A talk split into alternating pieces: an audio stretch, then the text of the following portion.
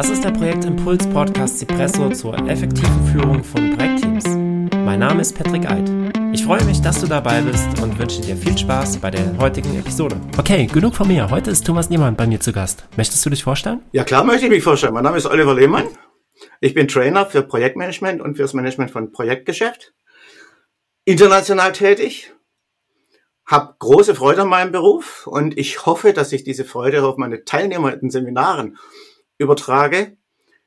So im Nebengeschäft mache ich hier und da noch ein bisschen Beratungstätigkeiten und auditiere auch mal Lieferanten, weil das Thema Projektgeschäft bei mir einfach so ein großes Thema ist. Und da kommt auch schon mal die Frage raus, ähm, ist unser Lieferant eigentlich so aufgestellt, wie wir es brauchen? Trainer seit 2000, nein, 1995, das sind jetzt, ich glaube, 27 Jahre sowas, seit einer Weile. Und ähm, von der Herkunft her komme ich aus dem Bereich Automotive ursprünglich oder generell, sage ich mal, Produktion. Produktion 80 Prozent, vielleicht 90 Prozent Automotive, dann noch ein paar andere mit dabei, bis hin zu Lebensmittel, da war ich schon mit drin und Holz auch äh, und noch ein paar anderen Sachen. Ja, und als Trainer unterwegs in zwei großen Bereichen. Das eine ist der Bereich Zertifizierung, PMP-Zertifizierung und der andere ist Firmen fit machen für Projektgeschäft. Was weißt du über Projektbusiness? Ja. Was weißt du über Projektbusiness? Ich? Gar nicht so viel. Ja. Kommst du aus dem Projektgeschäft? Also viele, mit denen ich zu tun habe, kommen ja daher. Das ist ja ganz komisch. Ja. Hm. Viele, die ich kenne, die waren früher im Projektgeschäft. Ich selber auch übrigens. Ja. Ich habe da hm. meine Sporen verdient und meine Fehler gemacht. Wahrscheinlich mehr Fehler als, als, als Sporen verdient. Hm. Und ähm, äh, und dann bin ich irgendwann Trainer geworden und dann ist mir halt irgendwann aufgefallen, ähm, mit dem Thema beschäftigt sich niemand.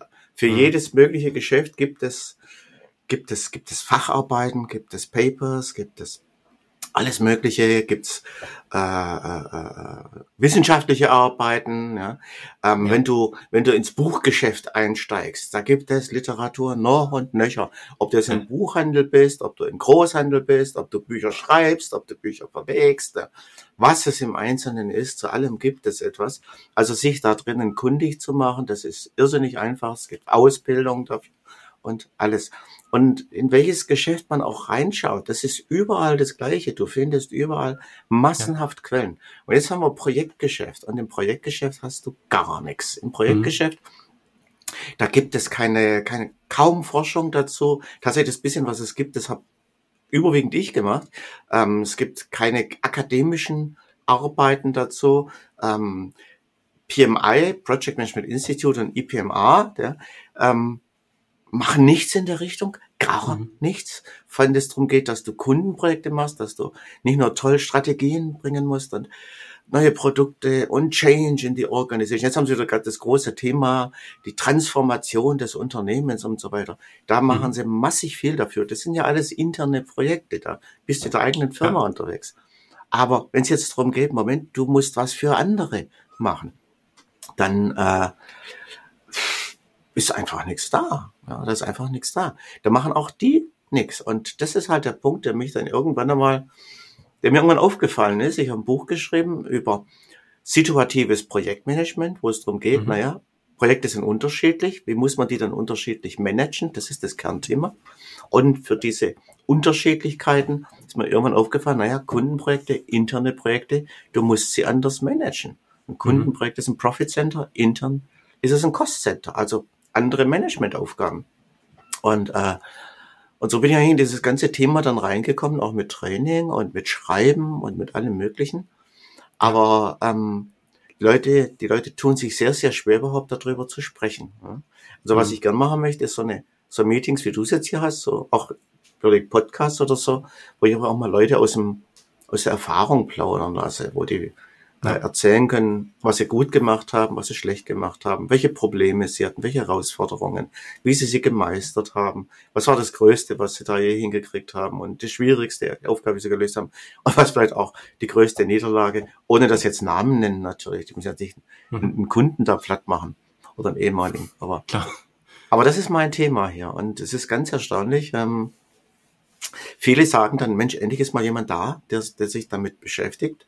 Firmen bin ich drin und auch die die Mitarbeiter in Firmen sagen, wir sind eigentlich irgendwie im Stich gelassen mit dem ganzen Ding. Ja. Mhm. Keiner, keiner hilft uns da. Ja, genau. Äh, zu Projektmanagement findet man ja auch massig Literatur. Massig, ja. Genau. Also äh, die Theorie zu Projektmanagement, aber auch viele Praxisbücher, wie ich jetzt Projektmanagement in der Praxis anwende, findet man auch.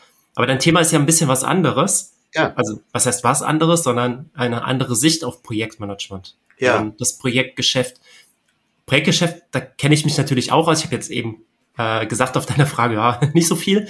Ähm, natürlich kenne ich mich auch im Projektgeschäft aus, aber auch wahrscheinlich wieder eine andere Sicht. Nämlich einmal die, die Sicht als Freelancer. Ja. Auch das ist ja äh, Projektgeschäft, absolut, wenn ich Projekte absolut. selbst akquiriere oder als, äh, auch als Dienstleister. Genau.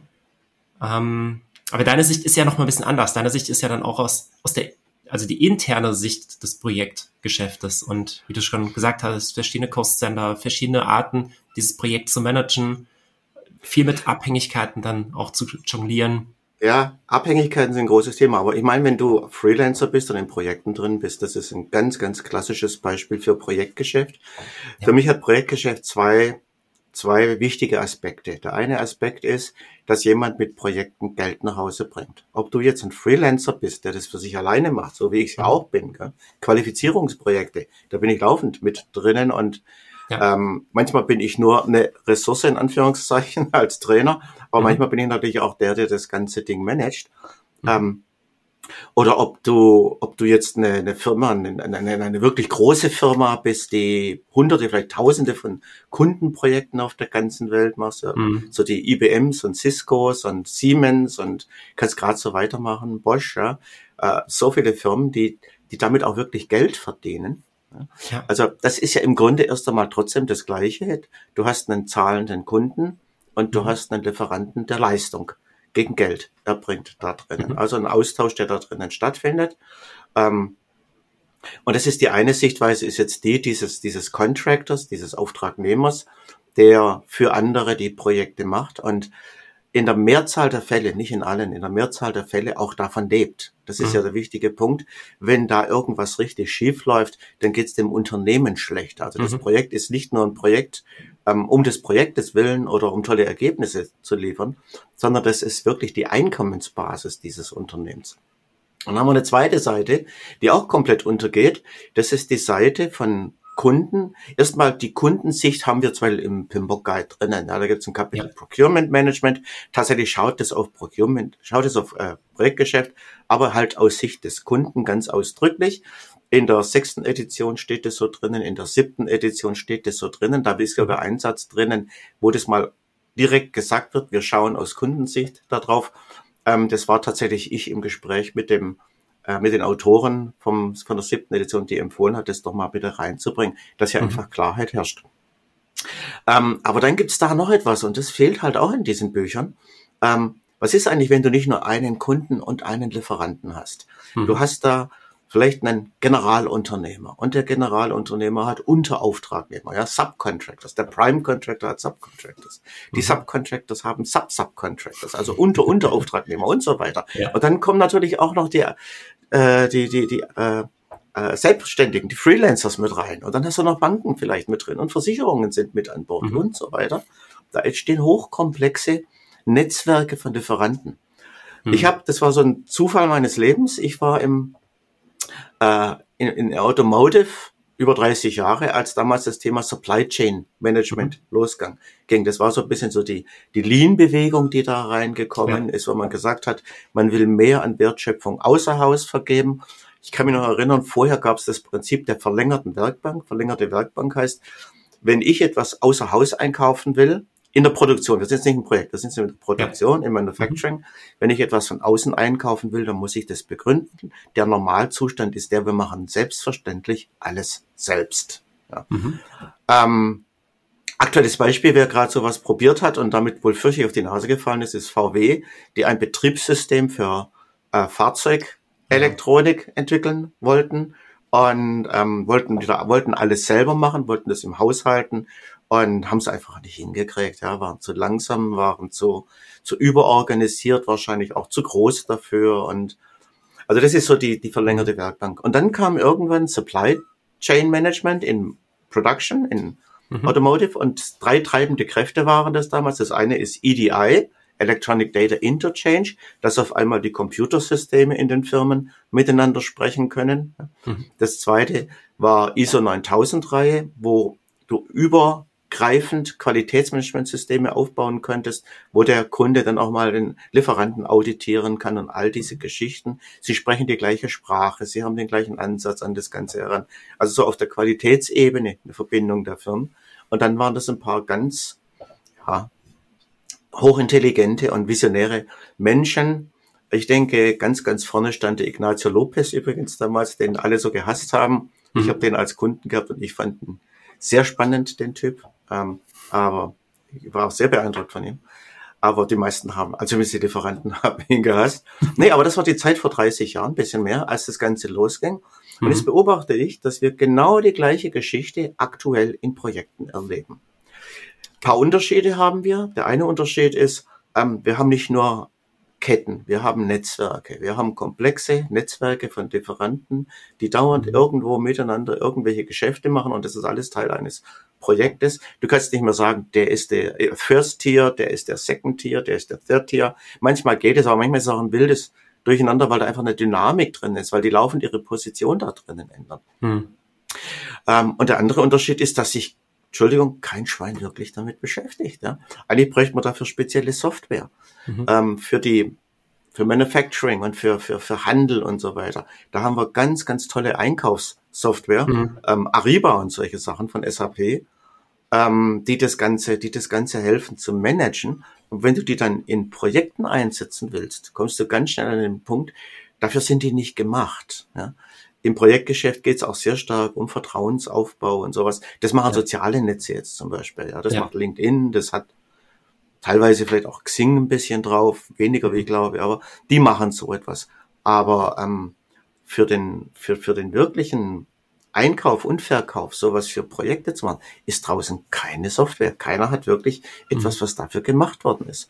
Und auf der auf der Manufacturing- und Handelsseite, da hast du, ich weiß nicht, wie viele hunderte von Systemen. Marktführer, wie gesagt, Ariba, aber die stehen dann ja nicht alleine, da sind noch viele andere. Dann ähm, fehlen uns natürlich ich hoffe, ich bin's ein bisschen, aber ich bin ein einziger. Uns fehlen die visionären Figuren da drinnen, die das Ganze auch wirklich nicht nur machen einfach, sondern die sagen, ich will das auch methodisch haben. Ich will, dass da jemand, dass da, dass da unsere Leute das gelernt haben. Ja, das ist das nächste, mhm. was fehlt, Ausbildung. Wenn du Supply Chain Management lernen willst, ganz einfach. Hunderte von Seminaren. Du kannst das ja. studieren an der Universität, ja. TU in München ähm, kannst du das zum Beispiel studieren. Und ähm, äh, ist alles da. Für uns ist einfach nichts da. Und dann kommen, sehe ich halt so, so, so, so Häuser wie PMI und IPMA, die auch nichts in diese Richtung tun wollen. Ich habe ja lange mit denen gesprochen. Mhm. Ich war in Newtown Square gewesen, im PMI Headquarter, habe da zwei Vorträge dazu gehalten zu dem Thema und habe mhm. lang mit denen gesprochen. Und am Ende kam dann raus, es gibt Wichtigeres, was wir gerade machen müssen. Ja, wir müssen schauen, dass wir jemanden nach Davos schicken, dass der beim World Economic Forum einen Vortrag halten kann und solche Sachen, ja. Ist natürlich ja. wichtig, ja. Das ist viel wichtiger, ja. ähm, und wir brauchen, wir brauchen Wicked Problem Solving und äh, also wir brauchen No-Code, No-Code Softwareentwicklung und all die Geschichten. Und das war ihnen dann wichtiger. Und mhm. was ich ja festgestellt habe, ist, ähm, in Kundenprojekten, das sind wohl über 50 Prozent der Projektmanager. Ich mache regelmäßig Befragung dazu, habe jetzt gerade erst ja. gestern eine wieder abgeschlossen wo das Thema immer wieder auftaucht, dass ich da erstmal frage, machst du Kundenprojekte, machst du interne Projekte? Und ähm, weil das die Basis der Befragung einfach ist. Und ja. immer wieder habe ich mehr Leute in Kundenprojekten als in internen Projekten. Wir sprechen nicht über eine Minderheit von Projektmanagern. Wir sprechen ja, wirklich klar. darüber, wie es heute aussieht. Ja. Und dann glaube ich noch eines. Ich glaube, das ist eine, eine eine, eine, eine Kraft, die hier im Moment wirkt, eine, eine ändernde Kraft im Projektmanagement, die ist stärker als agile Methoden und Lean ja. und Kanban und so weiter. Ich denke, dass das, dass das, das Projektmanagement sehr viel mehr verändert als, äh, als, als, als irgendeine andere der Bewegungen, die wir da drinnen haben. Ja? Und manche Branchen sind schon viel weiter, ja. Construction zum Beispiel, die sind da mhm. viel, viel weiter fortgeschritten, andere sind ein bisschen hinterher nimm mal ähm, Software, nimm IT, die sind mhm. ganz klar ein bisschen hinterher an der Geschichte. Aber der Trend ist überall der gleiche. Diese Lieferantennetzwerke entstehen, wo sie früher nicht waren und wo sie schon waren, werden sie immer größer und größer. Es kommen immer mehr Firmen rein. Ja. Man spezialisiert sich auch immer mehr da drinnen. Es sind so viele Spezialaufgaben, das kriegt eine mhm. Firma gar nicht mehr hin, das alles zu leisten und zu managen. Und das ist ein ganz starker Trend. Und man lässt die Firmen, man lässt die Leute, die da drinnen sind, komplett allein. Mhm. Ja. Ja, ich sehe das auch in, in Trainings oder in Beratungen. Ähm, ich also wenn ich jetzt gerade mal überlege, ich habe kaum mit internen Projekten zu tun. Es sind eigentlich meistens sind das Kundenprojekte. Also entweder ist ein Kunde dahinter, der es einen Auftrag gegeben hat, oder ja. es wird intern entwickelt für Kunden, für Endkunden. Auch Und, das gibt's, ja. ja. ja. Aber in allen Fällen gibt es eigentlich immer externe Partner, sei es, weil eine Cloud-Anwendung eingesetzt wird. Und ähm, wenn ich jetzt einen Cloud-Anbieter habe, der hat auch wieder ganz viele ja. ähm, Anbieter. Oder weil ich eben ja äh, Sachen nicht selbst mache, sondern dann im Projekt auch wieder auslage. Ich habe auch mit Projekten zu tun, da ähm, besteht das komplette Team eigentlich aus mehreren externen Dienstleistern. Ja. ja also ja. intern ist dann ein Product Owner und dann gibt es fünf Firmen, die ja. äh, dieses Projekt eigentlich bearbeiten, die in der Umsetzung sind. Und ansonsten aber keine internen Leute. Also du kennst ja die Antje, meine Tochter, die hatte ja. ich schon ein paar Mal erzählt, mir erzählt. Ähm, die ist da beim großen Automobilunternehmen drin und macht da Seminare. Dafür ist sie beauftragt worden. Das mhm. ist gar nicht falsch, was sie macht. Aber sie macht da Seminare. Da geht's um Teamführung, Teambildung und solche Geschichten. Mhm. Und dann irgendwann sagen ihre Mitarbeiter, äh, liebe Frau Lehmann-Benz, das ist ja alles ganz nett, was Sie hier bringen. Aber bei uns wird eigentlich sämtliche Arbeit von Lieferanten gemacht. Wir führen keine Teams. Ja, wir genau. führen Lieferanten, die Teamarbeit mhm. leisten. Ja, aber die die Team die Teamführung da drin und der Aufbau und das alles, das ist deren Job. Damit sind wir überhaupt nicht zusammen. Das ist so die klassische Geschichte, die ich auch kenne als Trainer. Du hast Leute im Seminar, die haben mit deinem ja. Thema nichts zu tun. Ja, irgendwer ja. hat sie da reingesetzt und sie fühlen sich dann Vielleicht finden sie es interessant, was du bringst, aber häufig mhm. finden sie sich dann natürlich auch langweilig, es einfach, weil es nicht ihr Thema ist, weil sie damit nichts zu tun haben. Das sind schwierige Teilnehmer, weil die musst du dann irgendwie trotzdem natürlich an Bord holen ähm, und versuchen, es für sie interessant zu machen. Aber das ist, das ist das, wie, wie, wie heute der Mainstream in der Ausbildung bei uns mhm. woanders langläuft, als jetzt in, äh, als, als die Praxis im Moment ist. Wir, wir haben da, wir haben da einen Gap da drinnen und ich weiß nicht warum, aber es scheint keiner zu merken, dass dieser Gap da ist. Sonst wird man ja sofort was dagegen machen. Mhm. Übrigens dein Beispiel vorhin mit dem, mit der Firma, die etwas entwickelt und es dann verkauft. Das ist für mich noch ein internes Projekt, weil der mhm. Auftraggeber ja intern ist. Ja. Mhm. Ähm, wo es, wo es tatsächlich wieder ein Kundenprojekt ist, was auch eine interessante, ganz spannende Geschichte ist. Es gibt einen Typ von Kundenprojekten, die werden nicht bezahlt. Die heißen, ich habe ein Buch darüber bestimmt, heißen sie Freebie-Projekte oder mhm. Razor and Blade-Projekte. Äh, ich kenne da zwei Beispiele vor allen Dingen dazu. Das eine ist Automotive. Ähm, du bist irgendein Komponentenhersteller und mhm. entwickelst eine Komponente für deinen Kunden praktisch kostenlos. Irgendein Bauteil, das in das Auto rein soll, in ein neues Auto. Ähm, und das machst du kostenlos für den. Aber wenn du dann fertig bist mit der Entwicklung, verkaufst du das und beim Verkauf hast du einen Preis, mit dem du deinen ganzen Entwicklungsaufwand wieder zurückholst. Ja? Mhm. Das ist so die klassische Geschichte mit den Rasierklingen von, von Gillette damals, ja, dieses Geschäftsmodell, verschenkt den Rasierer und macht das ja. Geld mit der Klinge, ja, so ähnlich hier auch. Ich kenne noch ein zweites Beispiel, das ist in Logistik, eine Logistikfirma, äh, die macht kostenlose Kundenprojekte, in denen sie ihre interne Logistik, äh, ihre Software eigentlich, ihre Lösungen ähm, mit der Logistiksoftware des Kunden verknüpft. Okay. Das Ganze verbindet sie zum Teil mit unglaublichen Optimierungen. Also beim Kunden, der hat nachher riesige Vorteile in seiner ganzen Logistik und die Anbindung ist ganz, ganz eng an die Logistikfirma. Und das machen die alles kostenlos mit mhm. tollen Programmierern, tollen Projektmenschen, alles ist da drinnen. Das einzige Problem ist, wenn der Kunde da einmal mitgemacht hat, dann kann er nicht mehr einfach zum, mhm. zum anderen Logistiker wechseln. Dann ist die Spedition ähm, die, für die ich das Ganze gemacht habe, die ist dann natürlich, an die ist man dann natürlich gebunden und kann nicht einfach zu einer anderen wechseln, weil da einfach die Systeme dafür nicht am Platz sind. Also auch das ist eigentlich was ganz, ganz Spannendes. Ähm, Freebie-Projekte sind ein, sind ein, ein, ein Riesenthema, finde ich, ähm, mit dem sich auch noch keiner so richtig beschäftigt. Und das ist auch Projektgeschäft. Auch wenn mhm. das jetzt dem Lieferanten kein Geld nach Hause bringt, ähm, aber ähm, es ist kein internes Projekt. Du arbeitest mhm. ganz klar für einen ganz bestimmten Kunden. Ja? Mit einem Beispiel, ähm, wir entwickeln ein Produkt und das verkaufen wir an Kunden. Da ist mhm. ja der Kunde selber noch nicht Kunde in dem Moment, wo du das Projekt machst. Der, mhm. später bist du dann genau, halt damit ja. in, im Betrieb drin, in Operations drinnen. Und dazu gehört dann halt diese Dinge, die du da entwickelt hast, herzustellen und zu verkaufen. Ähm, aber der Kunde wird erst Kunde nach dem Projekt. Ja. Also hier geht es wirklich darum, dass der Kunde bereits Kunde ist während des Projektes selber. Und mhm. ob es jetzt Freebie-Projekte sind oder normales Projektgeschäft, es ist unglaublich, was da alles drinnen immer wieder schief läuft, weil die Leute einfach nicht genügend Ausbildung haben. Mhm. So. Jetzt wurde ich hier gerade angerufen. Handy ist nicht lautlos. Mache ich jetzt gerade mal. Aber auch das gehört zum Podcast dazu. Sollte ich auch mal machen. Sollte ja, ich auch mal machen. Ist nicht so schlimm. ist nicht schlimm. Ja, ich finde sowas auch im Podcast jetzt nicht so verkehrt. Auch wenn es mal klingelt oder so, dann äh, muss ich halt mal zum auf die, die Tür aufmachen, Paketboote reinlassen. Ja, ähm, natürlich. Und wenn halt kleine Podcast Kinder aus dem Real Life. genau. Und wenn ein kleines Kind hast und dann kommt mal, ich muss mal. Ja.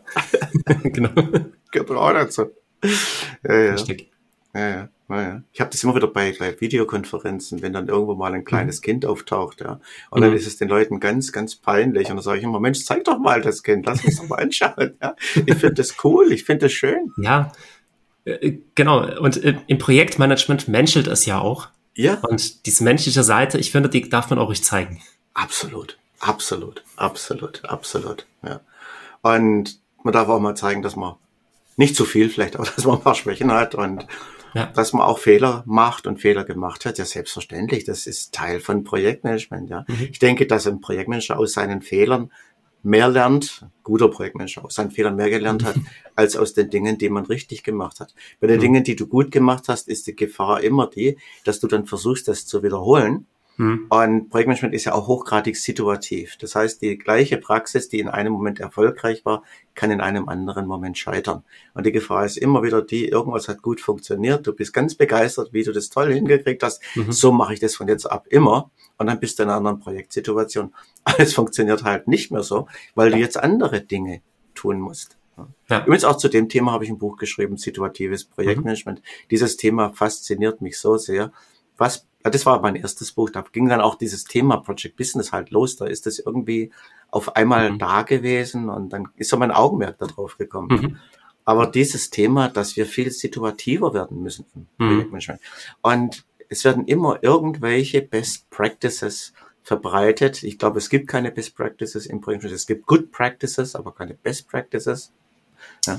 Ja. Und ähm, dann wird es auch, auch, auch, auch agile Methoden werden gerne als sowas vertrieben. Ja. ja. Wir müssen jetzt unbedingt umsteigen von traditionellen Methoden auf agile Methoden. Nein, agile Methoden sind gut für ein Drittel aller Projektsituationen. Rund mhm. ein Drittel, da passen die. Dann, wenn Entdeckung im Vordergrund steht, dann, wenn Kreativität im Vordergrund ja. steht, dann, ähm, wenn du mit starkem Wandel einfach rechnen musst, ja, wenn die Dinge mhm. schwer vorhersehbar sind, und du weißt, da kommt viel, viel Wandel in diesem Projekt.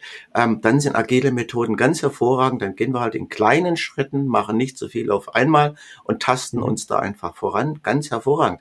Aber wenn das gut ist für ein Drittel der Projektsituationen, dann heißt es doch, da bleiben zwei Drittel der Projektsituationen übrig, wo es nicht richtig ist, wo du anders genau. rangehen musst, ja, wo ja. ich wieder meinen Netzplan brauche, ja, wo ich ein Swimlane, ein Schwimmbahndiagramm mir mal wieder erstellen muss, wo ja. ich mal wieder langfristig planen muss.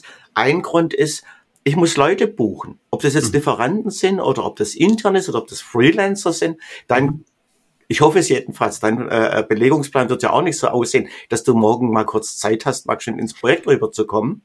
Naja. Ähm, du Nein. musst mit, Vor mit Vorlauf buchen einfach. Gell? Eigentlich mit, schon, ja. ja. Ja, du musst mit Vorlauf arbeiten. Mhm. Äh, das heißt, du musst eine bestimmte Langfristigkeit in die Planung reinbringen. Und das können agile Methoden nicht. Dafür sind sie auch nicht gemacht. Ganz mhm. einfach, mhm. dafür sind sie nicht gemacht. Gar keine Kritik an denen. Die haben andere Schwerpunkte. Ja, klar, genau. Ja. Mhm. Oder ich muss meinen, meinen Lieferanten einen Auftrag erteilen heute, damit er sich in zwei Monaten an die Arbeit äh, meiner Komponente macht, die er mir dann in neun Monaten liefern wird. Ja. Mhm. Da brauche ich neun Monate Vorlaufzeit, damit ich weiß, wann brauche ich die Komponente, wie hat die auszusehen. Ja. ja. Das heißt, ich brauche sogar mehr Vorlaufzeit noch, weil ich muss ja erst einmal meinen Lieferanten finden und mhm. beauftragen. Und selbst da brauche ich ja noch mal ein bisschen Zeit dafür. Ähm, ich habe so viele Dinge im Projekt, wo ich Vorlaufzeit brauche. Ja. Und dann, ähm, äh, dann muss ich einfach akzeptieren, dass das, was in einer Situation richtig ist, an der anderen mhm. nicht mehr, nicht mehr passt und dass ich meine Arbeitsweisen daran anpassen muss, meine Herangehensweisen immer wieder anpassen muss. Ja. Ja. Ich habe ziemlich, ich habe, ich, also es, ich finde es ziemlich frustrierend, ähm, wie viel so Best Practice Ideen immer wieder verbreitet werden und dann wird wieder so eine neue Sau durchs Dorf getrieben mhm. und es wird nicht gefragt, ja, wofür ist es denn eigentlich wirklich geeignet und wofür ist es nicht geeignet? Mhm. Ja. ja, das stimmt. Ganz schnell wird das ähm, unternehmensweit eingeführt und nach zwei Jahren stellt man fest, es hat nicht funktioniert, weil eben bei zwei Drittel der Projekten das nicht der richtige Ansatz ist. Ja. Und dann wird wieder, wieder was Neues eingeführt. Ja, aber es muss für alle gleich sein. Es muss für alle gleich genau. sein. Ich hatte ja, vor Jahren einen Sonst Kunden, der hat kontrollieren. Ja, ja, ich hatte vor Jahren einen Kunden, der hat Six Sigma als Projektmanagement-Methodik einführen wollen für alles, mhm. was es an Projekten gibt. Und da habe ich den PMO-Leiter, habe mit dem PMO-Leiter gesprochen, habe hab, hab gesagt, habe gefragt, du, du weißt, du weißt, dass das eigentlich nur für interne, nein, für, Entschuldigung, für Qualitätsverbesserungsprojekte. Six Sigma ist für. Projekte, um Qualität zu verbessern. Ansonsten passt das nicht. Dafür ist es nicht gemacht. Ja, ganz einfach. Ja. Mhm. ja, ja, weiß ich schon. Aber wir kriegen das schon irgendwie hin. Ja. Und dann haben sie das verwendet in Methoden, ja, DM, ADV und so. Die haben das dann verwendet, wo es nicht hingehört, ja, wo mhm. es einfach nicht hingehört, wo es, wo es keinen Platz hat. Die haben immer versucht, das alles in, in diese, diese Muster reinzuzwingen. Mhm. Ja. Also haben sie nicht mal Six Sigma genannt, haben dem ganz anderen Namen gegeben, aber mhm. du schaust rein und siehst, ah, kenne ich alles, Six Sigma, Six Sigma, Six Sigma. Ja. DMAIC, DMADW, ja, alle die Geschichten. Naja. Ja, genau. Ähm, du hattest eben gesagt, wegen, wegen äh, Projektbuchen, Freelancer im Voraus buchen und so weiter.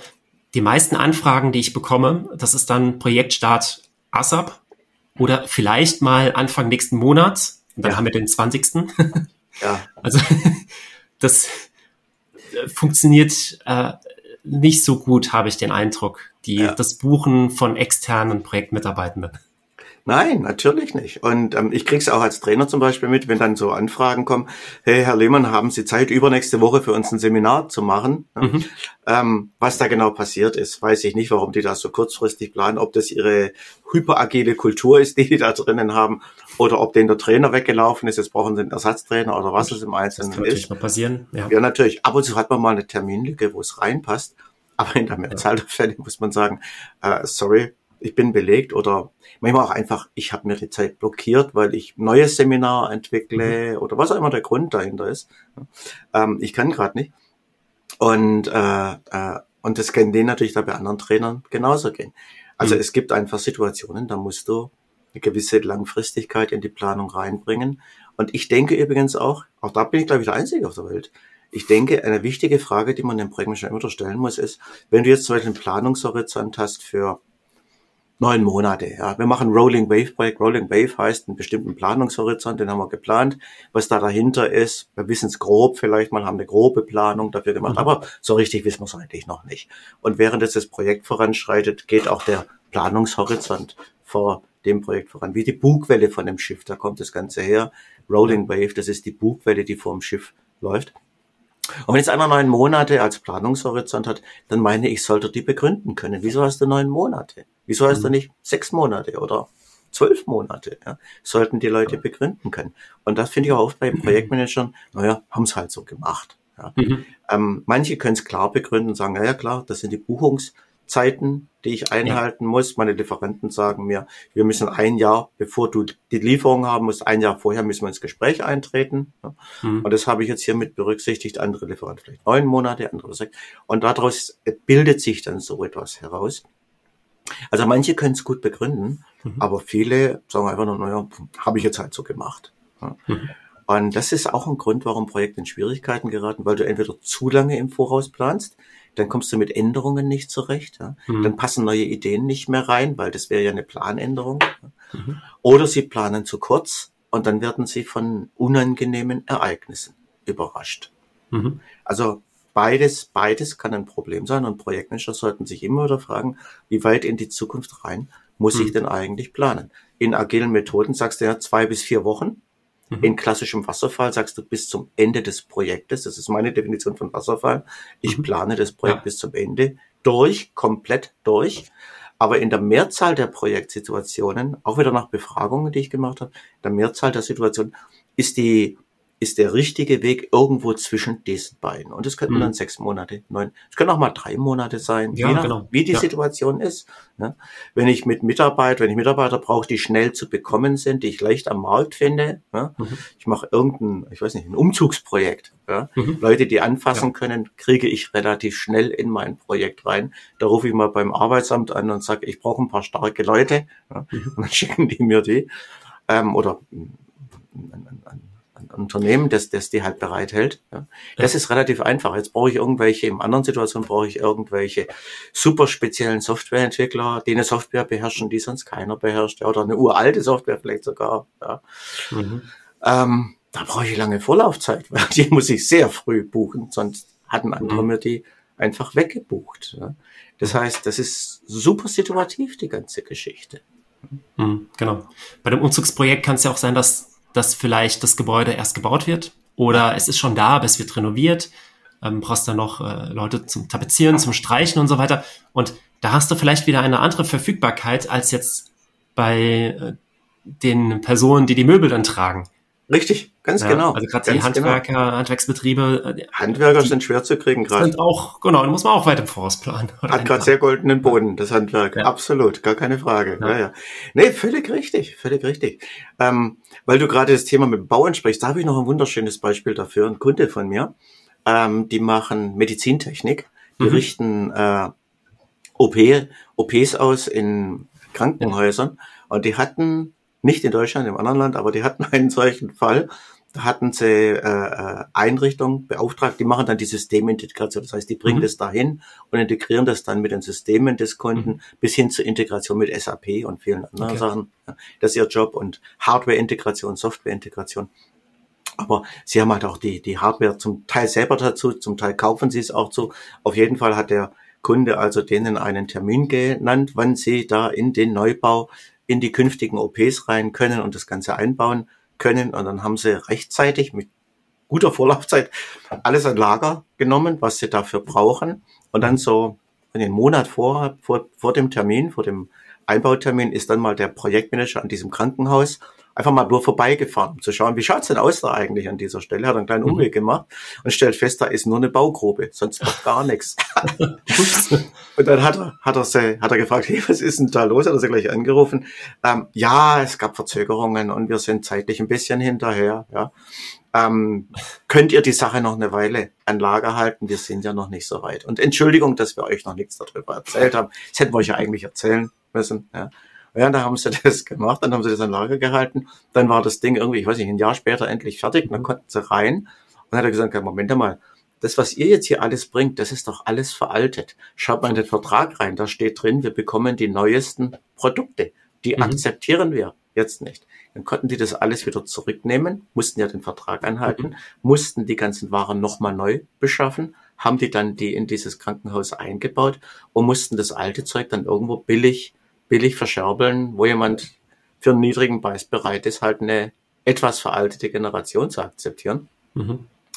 Und da haben die, da haben die massiv Geld draufgelegt. Also mhm. es gibt, es gibt so viele Risiken im Projektgeschäft. Projektgeschäft ist Hochrisikogeschäft. Da muss man immer dran denken. Die Leute sind schlecht ausgebildet. Sie lernen bei Trial and Error. Und mhm. es ist Hochrisikogeschäft. Da passt nichts zusammen. Ja. Und dann wundert man sich, wenn öffentliche Projekte schlecht laufen und, und was da alles schiefgehen kann. Mhm. Ja. Na, jetzt gerade bei, bei dem, bei dem Beispiel, was, was würdest du sagen, was war da der eigentlich fe eigentliche Fehler? Oder was, was hätte besser laufen können? Mangelndes Risikomanagement. Also in dem Fall würde ich ganz klar sagen, mangelndes Risikomanagement, wenn wir mit einem öffentlichen äh, Bauprojekt zu tun haben, wenn wir damit drinnen sind, hm. Die allererste Frage, die ich mir immer wieder stellen muss, ist, was ist denn eigentlich, wenn äh, was ist, wenn, wenn, wenn es sich verzögert? Was passiert eigentlich, wenn sich das Ganze verzögert? Und dann hätte ich zum Beispiel Folgendes gemacht. Ich hätte dann gesagt, okay, jetzt schauen wir nochmal den Vertrag. Äh, wichtig erstmal, Prämischer müssen den Vertrag kennen. Nummer eins, ja. Nummer eins Problem, Prämischer kennen den Vertrag nicht. Ich weiß nicht, mhm wie man ein Kundenprojekt machen kann, ohne den Vertrag mit dem Kunden zu kennen. Ja, aber mhm. sie nehmen sich oder sie haben nicht die Zeit, sie wird ihnen nicht gegeben, den Vertrag mal zu lesen ja? mhm. und vielleicht auch mal einen Fachmann zu befragen. Was heißt denn das eigentlich, was da drin steht? Mhm. Vieles davon entzieht sich ja dem normalen menschlichen Verständnis, was da drinnen steht. Wobei deutsche Verträge noch relativ verständlich sind, wenn du mit mhm. amerikanischen Verträgen, britischen Verträgen zu tun hast. Das ist noch viel, viel schlimmer. Da sind Sachen drin. Du hast keine Ahnung, was das eigentlich bedeutet. Und wenn du was reininterpretierst, ist es definitiv falsch. Mhm. Ähm, aber äh, das ist Nummer eins, Risikomanagement. Und mein Vorgehen wäre hier das gewesen, den Vertrag durchzugehen, um zu identifizieren, welche Risiken sind denn da drinnen und mhm. dann das verbinden mit der Frage, was ist denn eigentlich, wenn das Projekt sich verzögert, was kann dann auf uns zukommen? Und dann hätte ich zum Beispiel eines gemacht. Ich hätte, wenn ich die, äh, äh die, die, die, die, die, die, diese Waren, die sie da einbauen wollen, diese, diese Geräte und mhm. Verkabelungen und alles, was die da brauchen, ähm, wenn sie das Ganze bestellen, ich hätte mir das vom Kunden nochmal bestätigen lassen, das ist jetzt der Stand der Dinge, das ist jetzt der Stand, mhm. den wir einbauen wollen. Das heißt, die Anforderungen, Anforderungen aus dem Vertrag, die aktuellste, neueste Ware, die ist hiermit erfüllt. Hätte ich in diesem Moment gemacht. Ja. Einfach um mich selber abzusichern, dass wenn da irgendwo das sich in die Länge zieht, ja, mhm. dass ich auf einmal mit dieser Ware vertragsbrüchig werde. Ja, also das hätte ich mir zum Beispiel einfach absichern lassen an dieser Stelle, damit da kein, keine Missverständnisse. Und wenn der dann kommt und sagt, das ist aber nicht mehr der neueste Stand, ich sagte, ja klar, das war der neueste Stand im Moment, als wir das Ganze bestellen. Und es hätte ja auch sein können, zu dem Zeitpunkt, wo sie das hätten sich bestätigen lassen, dass der Kunde sagt, bitte noch nicht bestellen, wir sind noch gar genau. nicht so weit. Ja, genau. Dann hätte er es ja auch erfahren. Also ein zweites großes Thema ist natürlich Kommunikation, einfach mit dem Kunden über diese lange Zeit nicht zu sprechen. Mhm. Aber das hat wieder damit zu tun, die haben natürlich andere Kundenprojekte mhm. und da ist die Aufmerksamkeit, da ist die Energie drin, da mhm. wird die Zeit mit verbraten und dann mhm. fällt dieses erst in der Zukunft liegende Projekt, das fällt natürlich hinten runter. Mhm. Das wird dann eine Weile lang ignoriert und ähm, das darfst du halt auch nicht machen. Du musst ja. immer die Kommunikationsverbindung aufrechterhalten. Genau, es ist ja auch verständlich, dass man sich auf ja. das konzentriert, was jetzt gerade aktuell akut ist. Nur man darf nicht das aus, den, aus dem Blick ver verlieren, was dann bald kommen wird. Genau. Ja. Das Dringende ist der größte Feind des Wichtigen. Mhm. Ja, ganz genau. ja, sehr schön. Ähm, du hattest vorhin die, die Rolling Wave Planung angesprochen. Ja. Würde für dich da auch dann äh, sowas dazugehören, dass ich dann in meiner Rolling Wave Planung sowas auch berücksichtige und vielleicht gar nicht so sehr ins Detail gehe? Also wenn ich jetzt sage, ich gucke meinen Planungshorizont nächsten neun Monate an, dass ich da gar nicht die einzelnen Arbeitspakete dann runterbreche, oder das in einzelnen Arbeitspakete, sondern eher so grob plane die nächsten neun Monate. Ich also so ich würde es habe. Ja, ja, ich würde es methodisch eventuell so machen, dass ich sage, ich habe nicht nur einen Planungshorizont, ja, sondern ich habe ja, genau. zwei oder drei Planungshorizonte. Ich habe ja. einen, bis dahin sage ich, kann ich überhaupt mal schauen. Da habe ich eine grobe Planung.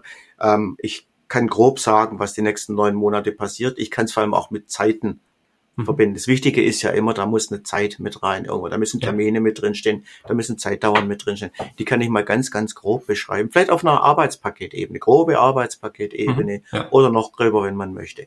Dann kann ich natürlich so eine, so eine mittelfeine Planung machen, wo ich sage, da habe ich schon ja. etwas präzisiert und dann habe ich eine noch feinere Planung, wo ich das dann wirklich ganz, ganz genau plane. Und selbstverständlich, ja. es spricht nichts dagegen, mit zwei oder drei Planungshorizonten mhm. zu arbeiten.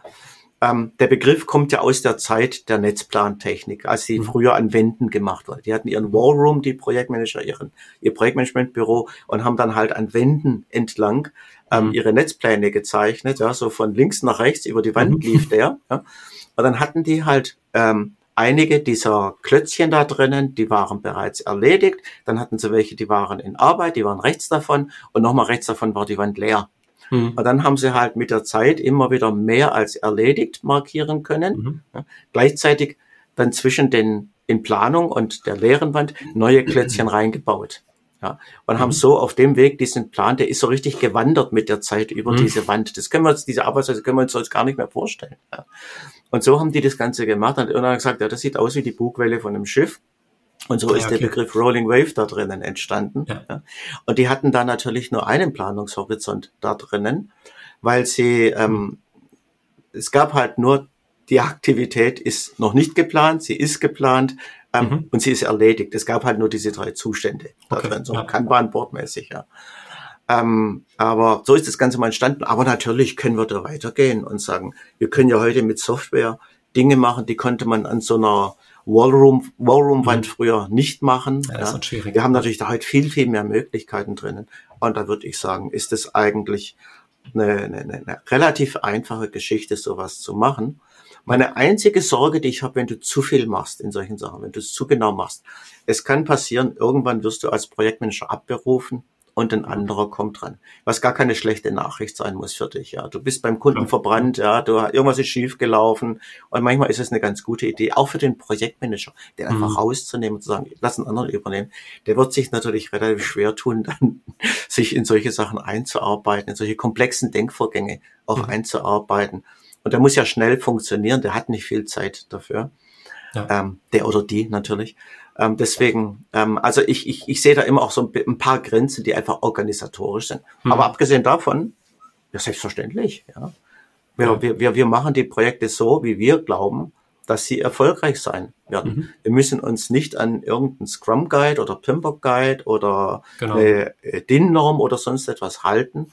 Jedenfalls nicht in der Art, wie wir vorgehen oder an Prince 2 oder so, die uns da richtig Vorgaben machen. Sondern wir mhm. sagen einfach, das ist mein Projekt. Das ist die Aufgabenstellung, die ich habe. Das sind die Herausforderungen. Ja. Das sind die Menschen, mit denen ich arbeite. Ja, du hast ja zu Recht darauf hingewiesen. Mhm. Und so gehe ich jetzt vor. So mache ich mhm. das Ganze. Ja. Und es kann durchaus sein, in drei Monaten mache ich es schon wieder anders, weil sich die Aufgabe ändert. Genau, ja, ja, auf jeden Fall, ja. ja. ja. Wenn ich eine Brücke baue und ähm, entwickle das Design für die Brücke, ja. dann ähm, kann ich wunderbar mit agilen Methoden mhm. arbeiten. Das ist eine Entdeckungsreise. Ja? ja? Ich muss die Anforderungen herausbekommen und klimatische Bedingungen, Geografie, Geologie, all diese Geschichten muss ich ja. herausbekommen, die werden in meine Planung reinbringen. reinmünden. Mhm. Ja? Soll die Brücke eher äh, Standout sein? Sollte es ein, ein ikonisches Ding sein, wo der sagt, wow, was für eine tolle Brücke? Oder mhm. sollte eher Blend-in sein, dass man sie kaum wahrnimmt? Ja, es gibt ja beides. Mhm. Das sind die Dinge, die du entdecken musst. Und wenn du das Brückendesign entwickelst, da kannst du wunderschön mit agilen Methoden arbeiten. Jetzt musst du die Brücke bauen. Du bist über 200 Meter überm Tal. Ja, mhm. da kannst du nicht mehr mit agil arbeiten. Ist auch eng übrigens auf dieser Baustelle, dass große Maschinen mhm. da stehen. Und es ist natürlich auch gefährlich. Das heißt, du musst ganz, ganz genau wissen, was werden wir am Dienstag übernächste Woche machen? Was werden wir am dritten Dienstag ja. des übernächsten Monats machen? Und noch mehr. Du musst das ganz, ganz genau im Voraus planen, damit ja. auch die richtigen Leute da sind, die richtigen Maschinen, Maschinen ja. ja. und alles. Ja. Das heißt, du musst in dem gleichen Projekt deine Herangehensweise ändern. Und wenn du dann feststellst bei der Brücke, wir haben mit dem Bauen massives Problem, wir haben irgendwas übersehen, irgendwas vergessen, kann immer passieren. Ja. Mhm. Musst zurück ans Zeichenbrett Brett und nochmal irgendwas überarbeiten, dann musst du da eventuell wieder super agil sein. Mhm. Das heißt, du musst in verschiedenen Situationen deine Arbeitsweise einfach anpassen. Und ich habe noch so ein anderes schönes Beispiel, das ist Softwareimplementierung. Ich war bei einigen großen Software, vor allem Konsolidierungsprojekten mhm. mit dabei, wo es also darum ging, ähm, irgendwelche alte Insellösungen, so ein, so ein, so ein Sammelsurium von Insellösungen durch eine einheitliche Lösung zu ersetzen. Mhm. Für mich die ganz hohe Kunst von Projektmanagement übrigens, eine der schwierigsten Aufgaben, die es gibt, massivst unterschätzt von den Leuten. Und da ist es ganz ähnlich, wenn ich die neue Lösung entwickle oder wenn ich sie zumindest anpasse, wenn ich äh, Customizing mache darin, ich muss hoch ich, ich, ich kann hochgradig agil arbeiten da ja. drinnen, weil ich laufend auf einer Entdeckungsreise bin. Wie funktionieren die Prozesse? Was brauchen die Leute? Übrigens auch, was mögen die Leute? Was mögen sie nicht? Spielt mhm. ja alles mit rein. Wenn ich es dann aber implementiere, dann brauche ich Vorhersehbarkeit und Ordnung. Das Ding, was ja, ja agil nicht kann. Ich brauche Vorhersehbarkeit und Ordnung. Ich brauche eine Langfrist Vorschau da drinnen, ich muss Leute buchen. Ja. Mhm. Äh, Trainer genau. zum Beispiel, die ja. die neue Software dann trainieren, die muss ich frühzeitig im Voraus buchen. Und ich ja. greife ja in den Betrieb rein, ich greife in Operations Auf jeden rein. Fall, ja. Und der Betrieb wiederum, dessen große Aufgabe ist, Vorhersehbarkeit und Ordnung zu erzeugen. Und der muss das liefern. Das heißt, ich kann ihn nicht einfach nur stören. Was ich mache, ist ja jetzt eine Betriebsstörung. Und mhm. der Betrieb will von mir wissen, du, du mit deinem Projekt, wann fängst du denn an, eigentlich den Betrieb zu stören? Ja? Wie tief geht denn diese Störung? Wie massiv wird die denn eigentlich sein? Ähm, mhm. Wann bist du fertig mit dieser Betriebsstörung? Mhm. Wenn du Seminare mit unseren Mitarbeitern machst, wann mhm. müssen wir schauen, dass die zur Verfügung stehen für das Seminar? Irgendwie Ersatzlösungen für die finden. Ja? Alles das alles das will der Betrieb von mir wissen und auf einmal brauche ich langfristig Vorhersehbarkeit ja, genau. Und Ordnung. Ja. Und das ist das, was agile Methoden nicht leisten können. Und was ich auch noch brauche, sind Fallback-Lösungen. Es kann so viel schiefgehen. Ich mhm. brauche Fallback-Lösungen, zu denen ich zurückkehren kann, wenn irgendwas schief läuft. Und mhm. das ist auch etwas, was in agilen Methoden jetzt nicht so wahnsinnig die Rolle spielt. Ja, also, hast du zumindest nicht beschrieben, dass ist, es sowas gibt. Ja, und es ist auch nicht ja. die Denkidee dahinter. Die Idee ja. ist ja, dass du dich in kleinen Schritten voranarbeitest, mhm. aber Softwarekonsolidierung, eine, ein altes Sammelsurium durch eine neue konsolidierte Softwarelösung zu ersetzen, mhm. das ist etwas, ich empfehle immer eine Ramp-up-Phase zu machen. Aber du kannst dich in kleinen Schritten voranarbeiten. Zu Beginn der Ramp-up-Phase musst du ganz genau wissen, wie soll die denn eigentlich aussehen? Und mhm. wo sind denn unsere Reserven, wenn was nicht funktioniert, dass wir wieder zurückkehren können und so. Ja. Wie sichern wir uns halt immer wieder da drinnen ab? Ja? Und es ist eine andere Art zu denken, eine andere Art Projekte zu machen. Und mhm. wenn wir implementieren, dann müssen wir das machen, weil wir in den Betrieb reingreifen. Ganz massiv ja. in den Betrieb reingreifen. Ja. Ist ähnlich wie in der Brücke, wenn wir da oben, 200 Meter oben sind. Ähm, wir müssen alle Risiken auch bedenken, die da, ja. auch bei der Brücke auf die Menschen und die Maschinen, beim, bei der Software, die auf den Betrieb zukommen. Ja, können aber auch Menschen und Maschinen sein. Also je nachdem, wo ich diese Software ein, ähm, einsetze, kann es ja auch sein, dass es vielleicht äh, systemrelevante ja, absolut. Ähm, absolut. Betriebe sind. Und da ist es ja total wichtig, also bei, bei allen Betrieben ist es natürlich total wichtig, dass der aktuelle Betrieb, dass der aufrechterhalten bleibt. Ja. Weil entweder steht die Produktion still oder ähm, bei der, wenn ich jetzt ein als äh, Beispiel ein neues System bei der Feuerwehr einsetze und jetzt geht der Notruf auf einmal nicht mehr. Ja. Ja, das äh, wäre auch fatal. Absolut. Also, absolut. Diese Risiken muss ich, muss ich bedenken und ähm, wie du schon sagtest, da, da kann ich nicht mehr schrittweise vorgehen, dann gucken, was absolut. passiert. Ja. Wobei dieses schrittweise Vorgehen heißt ja auch nicht unbedingt, dass wir nicht planen. Aber eben, ja, aber wir planen Planungshorizont ist kürzer. Ja. Wir planen für zwei bis vier Wochen. Vielleicht haben wir noch eine Roadmap ja. fürs nächste Jahr oder so, die eher mhm. unverbindlich ist. Aber der Planungshorizont bei agilen Methoden ja. ist typischerweise zwei bis vier Wochen. Genau. Das ist für mich das wichtigste Kennzeichen. Und das ist bei der das Einführung extrem kurze Planungshorizont. Und es gibt Momente, da ist das toll.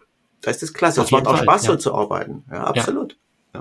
Aber dann gibt es Momente, da ist das, es bringt nicht die Vorhersehbarkeit und Ordnung, die wir brauchen. Ja. Mhm. Das ist die, das ist, das ist der Knackpunkt Vorhersehbarkeit und Ordnung oder Kreativität. Mhm. Beides gleichzeitig sehr schwierig. Kreativität ist nicht vorhersehbar und ist in der Regel ziemlich unordentlich. Mhm. Das stimmt, ja. Okay, wie sind wir dazu gekommen? Ich kann mal kurz überlegen. wir waren eigentlich gerade bei den Risiken gewesen und bei der Planung. Ja. ja. Ähm, es sind halt zwei, meine, meine zwei großen Themen. Das eine, das, wo ich auch Bücher geschrieben habe. Das eine heißt situatives ja. Projektmanagement, ja, Situational Project Management. Ähm, das ist mal eines Thema, das ich habe, ähm, wo ich gegen den Begriff der Best Practices wettere. Das ist mein Hassbegriff. Hass ist vielleicht falsches Wort. Aber das ist mein, das ist der Begriff, gegen den ich mich am meisten stelle hier. Das ist das rote Tuch. Das ist das rote Tuch, genau. Dankeschön. Dankeschön. Ich mache inzwischen so viel in Englisch, ich weiß manchmal schon die deutschen Begriffe nicht mehr dafür. ähm, die, das ist das rote Tuch, das ist tatsächlich ein rotes Tuch für mich an dieser Stelle. Ganz, ganz gewaltig. Ähm, und ich mag so gerne die Pimbo Guide Beschreibung dieser Stelle. Good practice for most projects, most of the time. Mhm. Das ist ganz hervorragend. Das lässt uns immer noch den Freiraum zu sagen, hier passt's mal nicht. Ja. Und ähm, es lässt uns Freiräume, ist ja auch gut. Und das andere Thema war Project Business Management, also Projektgeschäft, das Management von Projektgeschäft, wo es halt drum geht, auch A, mit Projekt Geld nach Hause zu bringen, mit Projekt Geld zu verdienen. Das Projekt ist ein Profit Center, nicht mehr nur noch ein Cost Center. Intern ist es immer ein Cost Center. Und wo es auch darum geht, komplexe Lieferantennetzwerke äh, äh, zu verwalten und, und die Firmen, die da drin sind, überhaupt erstmal zu kennen. Ich habe mal bei Airbus nachgefragt. Ähm, im, im, Im A380 wie viele mhm. Firmen waren an der Entwicklung vom A380, von diesem Riesenflieger eigentlich beteiligt? Ja? Mhm. Wissen wir nicht. ui, da gehen bei mir die Warnsignale hoch, da, da setzen sich mir die, stellen sich mir die Nackenhaare auf. Wie kann man das nicht wissen? Ne? Mach mal in Supply Chain Management, in, in, in, in der Produktion, frag mal einen Supply Chain Manager, weißt mhm. du eigentlich ähm, an dieser Komponente oder diesem neuen Fahrzeug, mhm. wie viele, nein, an diesem laufenden Fahrzeug, in der Produktion, mhm. weißt du eigentlich, wie viele Firmen daran äh, beteiligt sind, hier zuzuliefern? Ja, selbstverständlich weiß ich das. Und mhm. weißt du, wie die miteinander in Beziehung stehen? Ja, selbstverständlich weiß ich das. Die wissen das alles, die kennen ja. jeden. Ja. Viele haben sie freigegeben, viele haben sie selber bestimmt, die auf zweiter, dritter Ebene sind, die wissen das. Und dann ja. frage ich in Projekten, ähm, wie viele Firmen sind beteiligt? Keine Ahnung. Ja. Könnt ihr schätzen? Naja, wir schätzen mal so rund 1500. Das ist jetzt ein ganz extremes Beispiel, natürlich. Ich glaube, mhm. Olympische Spiele in äh, in irgendeiner Stadt, wenn die aufgebaut werden, da sind es vielleicht sogar noch mehr als 1500, mhm. die daran beteiligt sind. Ja. Wir haben viele große Projekte, aber auch in kleinen Projekten. Es können 10, 15 Firmen sein, die da drinnen sind. Aber keiner weiß, wer da dabei ist. Keiner weiß, ob da überhaupt Firmen dabei sind, vielleicht die du gar nicht haben willst. Ja, vielleicht mhm. hast du das organisierte Verbrechen mit drinnen. Vielleicht hast du mhm. Leute mit drinnen, die die, die machen Kinderarbeit und Sklaverei und solche Sachen. Und du weißt ganz genau, dass du sie nicht mit drin haben willst. Ja? Mhm. Keiner schert sich drum. Keiner schert sich drum. Ähm, und, äh, und keiner bildet die Leute aus, so etwas, so etwas äh, zu, so etwas zu managen. Und das ist was, was wir, was wir eigentlich machen müssen. Mhm. Ich mache sowas, wie gesagt, ähm, aber ähm, ich bin nur eine Person, das ist doch viel zu wenig für sowas. Wir haben, äh, wir haben, ich weiß nicht, wie viele Millionen Projekte auf der ganzen Welt, die so eine ja. Ausbildung eigentlich bräuchten. Und in deinem Buch bekommt man da Antworten drauf? Also wenn ich jetzt in einem Projekt bin mit ganz vielen Dienstleistern? Also die Antwort ist die, erst einmal kenn deine Dienstleister, kenn deine Lieferanten, Lieferanten und Dienstleister. Aber das du kann musst, ich im Buch nochmal nachlesen. Das kannst du lesen, aber das ist eine ganz einfache Aussage erst einmal. Das ist eine Aussage, ja. dafür brauche ich kein Buch. Dafür ja. brauche ich erst einmal nur das Verständnis, was mein Job ist da drinnen. Hm. Und die zweite Aussage, und die ist auch in meinem Buch drin natürlich, kenn den Vertrag und Du kannst nicht alle Verträge, die da drinnen sind, kennen. Aber was du machen kannst, ist natürlich, dass du deinen Lieferanten bestimmte Vorgaben machst, wer in diesem Projekt mit drin sein darf und wer nicht und dass bestimmte Elemente in Verträgen drinnen sein dürfen.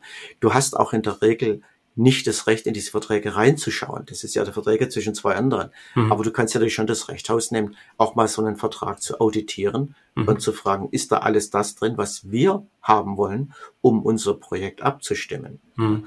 Wobei du dann irgendwann an den Punkt kommst, wo du natürlich einfach den Anwalt einschalten musst, da kannst du es irgendwann nicht. Ja, klar. Ja.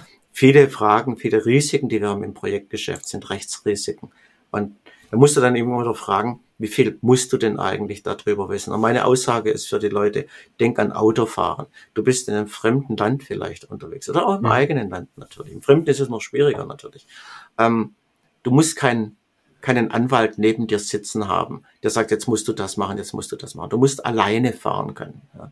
Du musst allein Auto fahren können. Und wenn du international unterwegs bist, dann musst du auch im Ausland die Grundkenntnisse haben. Was sind die mhm. Regeln, die dort vorherrschen, die es bei uns so nicht gibt. Das, das musst du wissen, so dass du einfach sicher von A nach B kommst.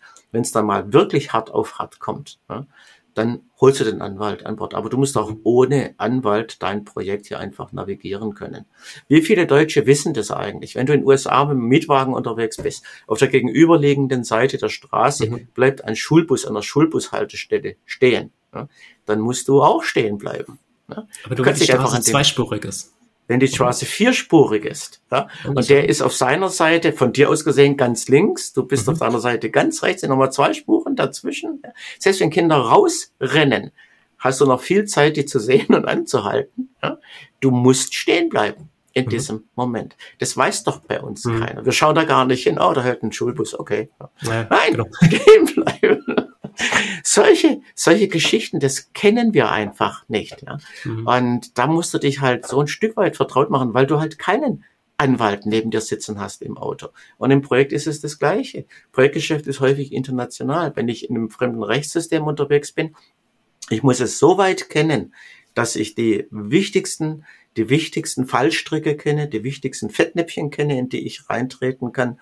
Und ähm, ich muss wissen, wie ich mich da drinnen zu bewegen habe. Und wenn es dann mal hart auf hart kommt, klar, dann kann ich es nicht mehr alleine machen. Dann kommt der Moment, wo der Anwalt mit rein muss. Mhm. Aber soweit muss ich auch, auch mich mit Rechtsfragen auseinandersetzen. Und viele wissen selbst im deutschen Rechtssystem relativ wenig Bescheid. Ja? Mhm. Die haben so ein Gefühl dafür, was ist richtig und was ist falsch, was ist recht, was ist unrecht und so. Aber wirklich wissen tun sie zu wenig eigentlich sogar da dafür. Mhm. Aber wenn es dann international wird, und das ist die, Normal die Normalsituation heute, von diesen 1500 Firmen beim Airbus, ich weiß nicht, wie viele davon in Deutschland, in Frankreich waren. Selbst Deutschland und Frankreich gibt es ja schon Unterschiede. Ja, klar. Ja? Und Airbus offiziell sitzt in den Niederlanden, hat nochmal ja. eigene Gesetze wieder. Ja. Also das ist das mhm. Grund, das Grundwissen, das Grundverständnis dafür, ja, ähm, das muss ich einfach haben, damit ich mich bewegen kann, vergleichbar, wie gesagt, mit dem Autofahren. Für mich ist das Autofahren ja. hier der perfekte Vergleich dafür. Ja. Okay. Okay, ich verlinke auch sehr gerne im Podcast beide Bücher. Ja, gerne. Ja. Gib dir die Links dafür. Ja. ja. Mhm. Und ähm, wenn ich jetzt noch mehr Fragen habe zu Project Business Management, ja. wie kontaktiere ich dich am besten? Oder die Hörer und Hörerinnen? Ja, also ein Weg ist immer äh, äh, E-Mail. ich habe tatsächlich mit E-Mail mittlerweile ein Problem. Äh, ich habe viel zu viel Spam und da ist viel dabei, okay. das würde ich meinen Kindern nicht zeigen. Ja, inzwischen sind sie langsam alt genug, aber meinen kleinen Kindern, ich habe kleine und große Kinder. Ähm, äh, ansonsten, also das Einfachste bei mir, wenn man es macht, ist in LinkedIn einfach sich mit mir verbinden. Da habe ja. ich diese, da, da gibt es kein Spam oder wenig Spam und der ist mhm. schnell abgeschaltet. Ja. Da habe ich also dieses Problem nicht. Ansonsten bei E-Mail, äh, aber auch wirklich dann mit rechnen. Weißt du, du hast da so eine Latte von 80 Spam-Mails vor dir und löscht mhm. die da raus und tut mir immer im Herzen weh, aber ich weiß nie ganz sicher. Vielleicht ist noch was Wichtiges dazwischen. Ja. Du hast ja nicht beliebig Zeit dafür, das muss ja schnell gehen. Gell? Also ist mir auch schon passiert. Ich, ich bin nicht der Einzige, dem das passiert. Nee, klar. Aber E-Mail geht natürlich oliver.oliverlehmann.com oder sich einfach mit mir über LinkedIn vernetzen. Mhm. Okay, super. Alles klar. Ja, Oliver, vielen Dank, dass du da, da warst heute. Ich wünsche noch einen wunderschönen Tag. Danke, dass du heute wieder mit dabei warst. Auch in den nächsten Wochen kommen spannende Interviewgäste und Impulse. In der Zwischenzeit kannst du dich auf advitago.academy über Projektmanagement und Führung informieren. Eine Riesenfreude würdest du mir machen, wenn du mir Themenwünsche schickst, den Podcast kommentierst oder ihn teilst. Und melde dich gerne zum Impulsletter, dem Newsletter der Advitago Academy an. Zu guter Letzt möchte ich dir noch zwei Events im November empfehlen. Zum einen am 3. November findet eine Online-Konferenz des PMI Germany Chapters statt, die ich moderieren werde. Auch wird es von mir einen eigenen Beitrag zum Projektmanagement Reifegradmodell geben. Und vom 9. bis 11. November veranstalte ich eine Webinarreihe zum Thema Selbstmanagement, jeweils von 10 bis 12 Uhr. Informationen zu beiden Events findest du ebenfalls auf advitago.academy. Englische Schreibweise A-C-A-D-E-M-Y. Vielen Dank, dass du den Podcast hörst und damit dazu beiträgst, dass er fortgeführt wird, dass Interviewgäste kommen und dass es so spannende Themen rund um Projektmanagement und Führung gibt.